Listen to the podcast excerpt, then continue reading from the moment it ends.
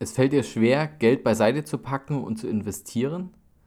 Kein Problem. Das funktioniert nicht nur mit einem hohen Gehalt, sondern auch bei kleineren Gehältern gibt es ein paar Tricks, wie du trotzdem regelmäßig und planmäßig Geld beiseite legen kannst und etwas für dich tun kannst.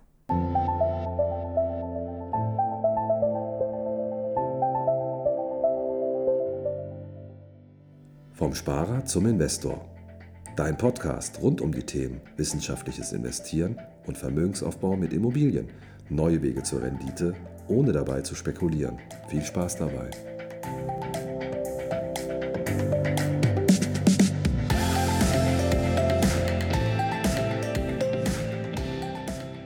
Geld beiseite legen, Geld investieren und trotzdem ein gutes Leben führen, das wollen wir doch alle. Ja, immer wieder höre ich, naja Mensch, ich möchte natürlich auch leben und nicht nur die ganze Zeit Geld sparen und beiseite legen und investieren, um später gut zu leben, sondern wir wollen ja auch jetzt ein gutes Leben haben. Und ich glaube, da spreche ich für die meisten von uns. Auch mir geht es genauso. Und ich möchte dir heute einen kleinen Trick mitgeben. Den habe ich nicht erfunden und das ist auch nicht ähm, der Stein der Weisen. Du kannst es für dich testen, ob es für dich funktioniert. Es sind Anhaltspunkte und ähm, test es einfach aus ob du damit vielleicht besser klarkommst und planmäßiger investieren kannst, sodass du regelmäßig an deinem Wohlstand arbeiten kannst. Und zwar sprechen wir heute über die 50-30-20-Regel. Mit der 50-30-20-Regel kann im Prinzip jeder, der Geld verdient, auch Geld beiseite legen und investieren und trotzdem ein vernünftiges Leben führen. Denn mehr Geld zu haben und Wohlstand zu haben und sich seine Ziele zu erfüllen, das ist das, was sich letztendlich jeder wünscht. Und ein Weg, das zu erreichen, ist natürlich mehr Geld zu verdienen.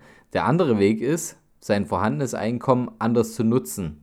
Und genau an dieser Stelle kommt die 50-30-20-Regel zum Einsatz.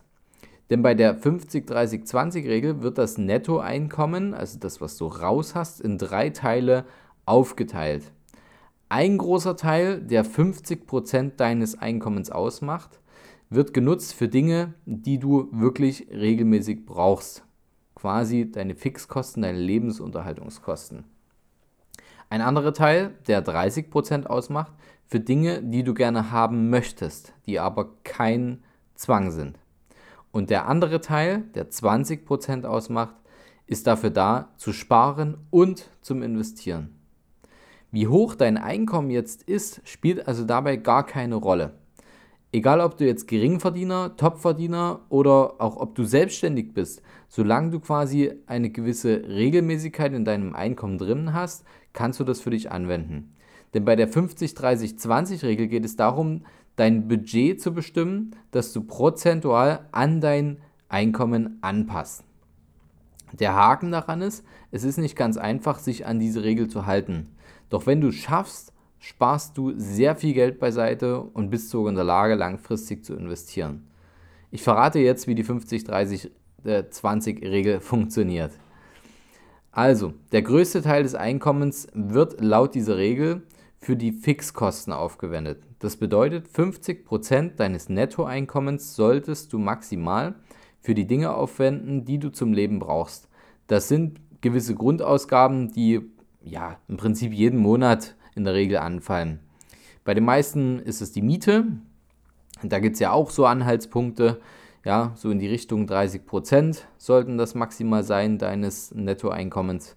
Aber wir packen das jetzt alles mal zusammen und das sollte maximal 50 Prozent ergeben. Miete, Strom, ähm, Nebenkosten der Miete, also Wasser, Heizkosten und so weiter, ähm, Internet, Handy, Versicherungen, Tankkosten fürs Auto, Lebensmittel, Essen gehen, ähm, beziehungsweise Lebensmittel, die du wirklich regelmäßig für deinen Wocheneinkauf, falls du einen machst, brauchst. Und ähm, wenn du Posten hast, die leicht variabel sind, wie zum Beispiel Lebensmittelkosten, die sind ja nicht immer gleich, dann kannst du dort einen durchschnittlichen Wert ermitteln. Mit steigenden Mietpreisen, die wir ja auch haben, ähm, ist es nicht selten so, dass alleine die Miete manchmal 50% des Nettoeinkommens ausmacht. Dann noch genügend Geld zum Sparen und Investieren übrig zu haben, ist nun mal extrem schwierig. ich schenke dir jetzt reinen Wein ein. Die Lösung ist, du musst es schaffen, die Miete und die andere Grundausgaben so zu senken oder dein Einkommen so nach oben anzupassen, dass sie nur noch 50% deines Einkommens ausmachen. Denn das Sparen beizubehalten ist extrem schwierig, wenn du dich zu sehr einschränken musst. Dann macht dir das Ganze keinen Spaß. Das erste, was bei zu hohen Fixkosten wegfällt, sind also nicht die 30% für Spaßausgaben, sondern die 20%, die du eigentlich sparen willst. Logischerweise, wenn deine Fixkosten zu hoch sind, dann willst du trotzdem nicht darauf verzichten, mal ins Kino zu gehen oder mal was trinken zu gehen, was essen zu gehen und einfach dir ein paar Klamotten zu kaufen, ein paar schöne Dinge zu leisten oder in Urlaub zu fahren. Sondern was leidet immer drunter? Na klar, dir was beiseite zu legen, dir einen Puffer aufzubauen, eine hohe Kante aufzubauen und Geld zu investieren. Das ist aber nicht der richtige Ein Ansatz. Dann denkst du wieder im ersten Sinne, ja, das mache ich ja für mich, Schwachsinn. Du machst es nicht für dich, sondern du gibst dein Geld, was du dir hart verdient hast, gibst du anderen Menschen. Und nur wenn du dich selbst belohnst, das heißt, wenn du Geld für dich beiseite legst, das heißt, deine hohe Kante bildest, damit du nicht in finanzielle Schwierigkeiten kommst, und wenn du investierst, um langfristig auch wirklich dein Vermögen zu vermehren und dein Geld für dich arbeiten zu lassen, dann hast du auch wirklich langfristig was davon. Damit genügend Geld für die schönen Dinge des Lebens und für Sparen übrig bleibt, dürfen also die Grundausgaben die 50% nicht überschreiten bei dieser Methode. Und zur Not musst du bei den 50% also bereit sein, Opfer zu bringen. Das kann bedeuten, dass du ein weniger schickes Auto brauchst oder ein kleineres Auto oder dass die Wohnung nicht so groß sein muss ähm, oder andere Dinge. Kurzfristig tut das sicherlich weh. Überprüf doch auch mal deinen Handyvertrag. Ich habe schon mal gehört, dass manche auch zwei Handyverträge haben, aber nur einen benutzen. Alles solche Dinge, sinnlos Geld äh, pro Monat als Fixkosten jeden Monat rauszuwerfen, eliminiere das. Das heißt, sei bereit, diese Opfer zu bringen. Kurzfristig mag das wehtun, langfristig schenkst du dir aber damit deine finanzielle Freiheit. Als Richtwert, ich habe es vorhin schon kurz ähm, mal erwähnt, dass die Mietkosten maximal 30% deines Nettoeinkommens ausmachen sollten. So, wenn du jetzt noch nicht ganz genau weißt, wie eigentlich deine Ausgaben aussehen, dann sollst du mal beginnen, ein Haushaltsbuch zu führen. Das musst du nicht ständig und immer machen. Irgendwann gewinnt man ein Gefühl dafür, aber wenn du es noch nie getan hast, dann fang jetzt damit an. Denn wenn du deine Grundausgaben nicht kennst, dann kannst du sie auch nicht senken. Und im ersten Schritt fängst du also damit an, ein Haushaltsbuch zu führen. Darin werden sämtliche Ausgaben mit Beträgen in Euro und dem Zweck festgehalten. Und am Ende des Monats kannst du dann einen Kassensturz machen und genau ermitteln, wie hoch deine Fixkosten sind und wo es Einsparpotenziale geben könnte.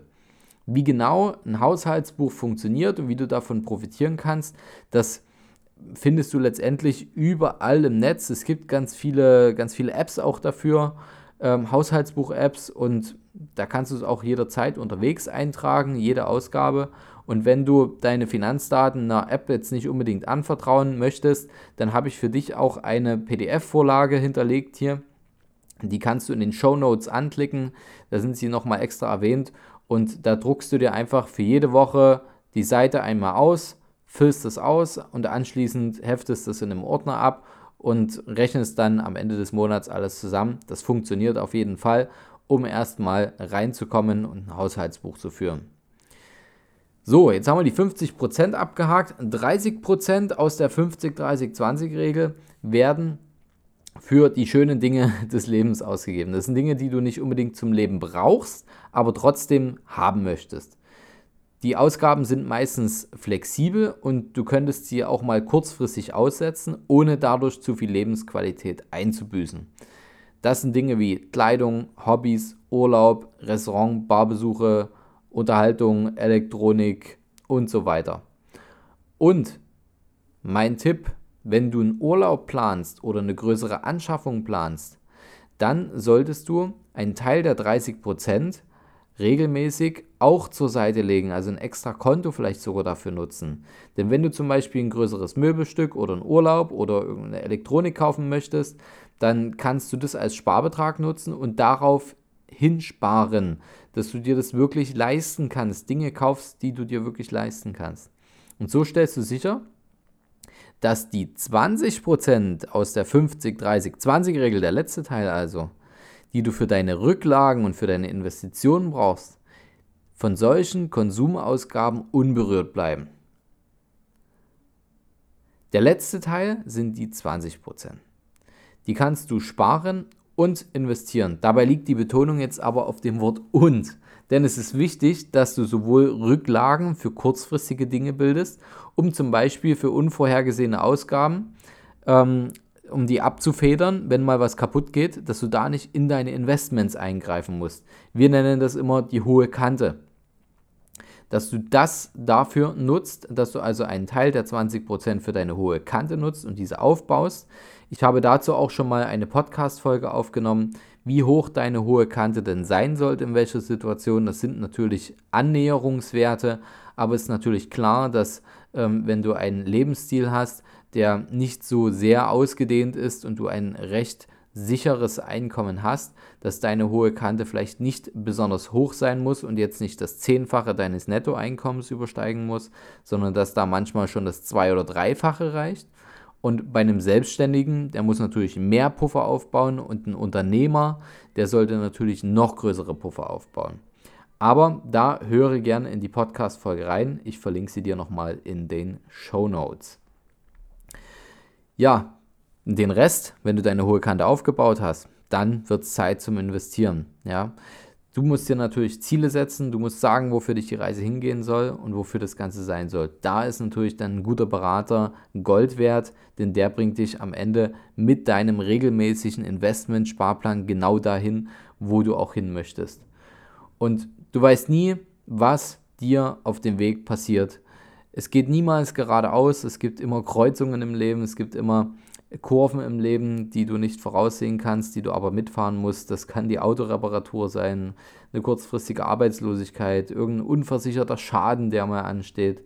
Ähm, du weißt nie, was die Zukunft bringt, so dass du dich bei deiner hohen Kante auf jeden Fall auf einen etwas höheren Wert verlassen solltest und dass deine Altersvorsorge oder dein, dein Zielsparplan, wo du hin möchtest, auch eine gewisse Flexibilität trotzdem noch haben sollte, dass du im absoluten Worst Case, wenn dein Leben in eine andere Richtung geht, trotzdem noch darauf zugreifen könntest, was natürlich aber eine gewisse, ja, einen gewissen Einbruch in deinem Investmentplan bedeuten würde. Aber die Option solltest du dir nach wie vor sichern. Und setzt du da auch auf mehrere Quellen, dann verringerst du natürlich auch das Risiko. Und wenn du in Zukunft eine größere Investition planst, zum Beispiel, dass du eine Immobilie kaufen möchtest, dann kannst du zum Beispiel auch die letzten 20% dafür nutzen, zu sagen, Mensch, das habe ich dafür gedacht. Und so kannst du Geld für eine Anzahlung beiseite legen oder für die Kaufnebenkosten beiseite legen und äh, zum Beispiel auch Sondertilgungen damit planen. Also die Verwendung, wie du das nutzt, das kannst du strategisch dann gut aufteilen und im Idealfall mit deinem Berater einmal pro Jahr besprechen und da die richtige Verwendung deiner 20% immer wieder überprüfen und dass du dich auch in deiner Risikowohlfühlzone befindest. Jetzt noch ein kleiner Tipp. Hast du noch Schulden offen? Kümmere dich um deine Schulden. Das ist ganz wichtig. Das hängt einem immer im Nacken. Das hängt dir immer im Hinterkopf, dass du weißt, Mensch, ich muss ja hier noch was tilgen. Wenn du Schulden offen hast, wir sprechen jetzt nicht über eine fremdfinanzierte Immobilie, wo du Mieten dafür bekommst und da sowieso einen Entschuldungsplan hast, sondern ich spreche jetzt über Dinge, dass du dir eben mal Geld geliehen hast von den Eltern, hast vielleicht ähm, noch ein paar Altlasten, dass du irgendwo noch einen Kredit offen hast, dann bau dir einen Masterplan. Versuche aus diesen 20 Prozent auch deinen Schuldenabbau mit, mitzusteuern. Aber ich werde oft gefragt, Mensch, soll ich denn erstmal alles in den Schuldenabbau stecken oder nicht? Meine persönliche Einstellung ist es, das ist aber eine rein psychologische Sache. Ich bin immer ein Freund von Erfolgserlebnissen. Und ich habe es öfter erlebt, dass ein Erfolgserlebnis nicht ist, dass du sagst, hey, ich habe jetzt äh, Schulden abgebaut und ich bin jetzt bei 0 Euro. Ich habe kein Vermögen, habe aber auch keine Schulden mehr. Sondern in der Regel ist es schöner, wenn der Schuldenabbau vielleicht einen Tick länger dauert, du aber gleichzeitig aber auch Vermögen aufgebaut hast. Das heißt, wenn du zum Beispiel 500 Euro im Monat für den Schuldenabbau zur Verfügung hättest und das dann meinetwegen deine 20% ausmachen, dann nutze die doch vielleicht so, dass du sagst, Mensch, ich nutze jetzt hier meinetwegen 200 Euro für den Schuldenabbau, ich nutze 200 Euro, um für mich ein Investmentdepot aufzubauen und 100 Euro, um meine hohe Kante weiterhin zu besparen.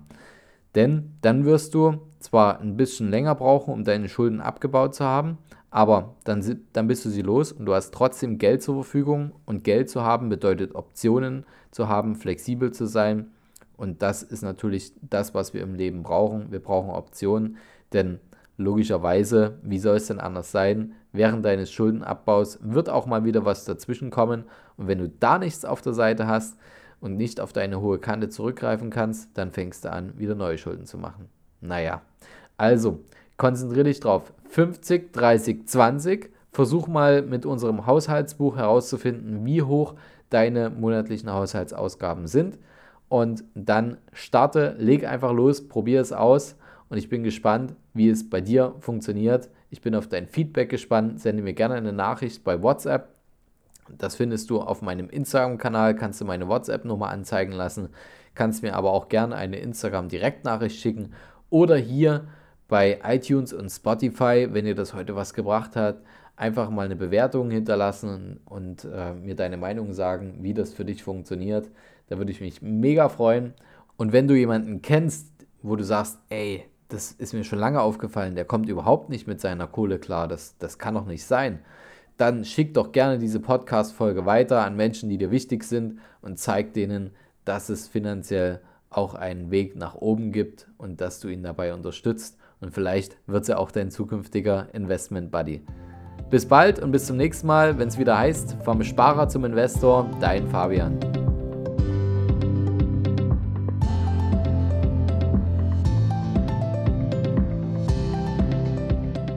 Hast du Fragen zur heutigen Podcast-Folge oder brauchst du Unterstützung, deine Investments erfolgreich umzusetzen, Steuern zu sparen oder deinem Depot mal so richtig Aufwind zu geben?